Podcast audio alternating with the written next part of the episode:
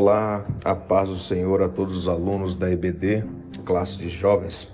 Gostaria de compartilhar um pensamento acerca da leitura semanal da segunda-feira que compartilhei ontem no grupo. É, o tema da leitura é Josias faz uma reforma. Basicamente, o texto que o comentarista nos trouxe, que se encontra em 2 Reis, capítulo 22, do versículo 1 ao 6, é, trata de um rei, que é o rei Josias, quando ele pede para que seja lido a, a lei de Deus e ele constata algumas coisas. Então, vamos aqui compartilhar um pensamento que eu achei muito interessante com base nessa leitura. Então, primeiro, a, o comentarista fala sobre reforma. Então, trazendo isso para o título da revista, que é A Santificação e a Palavra de Deus, Primeiro, reformar é alterar aquilo que já existe. Né? Algumas pessoas simplesmente ignoram, pois dá muito trabalho. É preciso muita vontade para reformar. Né? Então, em segundo, para reformar, precisamos desconstruir algo anterior que não deu certo e utilizar a estrutura para formar algo novo. Né?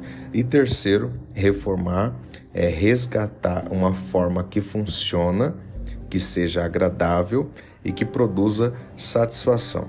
Então, trazendo para os, os nossos dias e ao tema da santificação, eu constato primeiramente que Josias ele pede que se leia a lei de Deus. Então, eu preciso estar em contato com a palavra para que eu tenha um referencial e com isso eu posso descobrir qual é o meu estado. Ele queria descobrir qual é o estado, ele como rei e também a nação, porque ele era o rei de uma nação, de um povo, né? Então, a segunda coisa que eu constato é que Josias percebe que algo está errado. A partir do momento que ele tem contato com a palavra, ele percebe que algo está errado. Aí eu destaco aqui três pontos que é muito importante. Primeiro, é sensibilidade. Segundo, coragem para enfrentar e terceiro, vontade para trabalhar.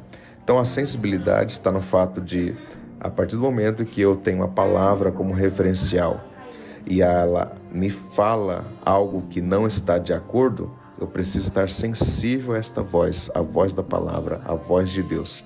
E a coragem para enfrentar depois que a palavra me confrontou, depois que a palavra me disse aquilo em que peco, aquilo em que erro e que preciso alterar, que preciso reformar.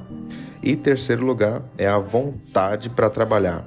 Ele, ele a, a partir do momento que ele tem essa percepção, ele reúne os trabalhadores, ele dá a descrição de alguns é, carpinteiros, é, pedreiros, pessoas que trabalham para restaurar, para reformar o templo e isso se dá a partir do momento que ele teve um contato com a palavra e descobriu-se que eles estavam fazendo o que não era agradável aos olhos do Senhor.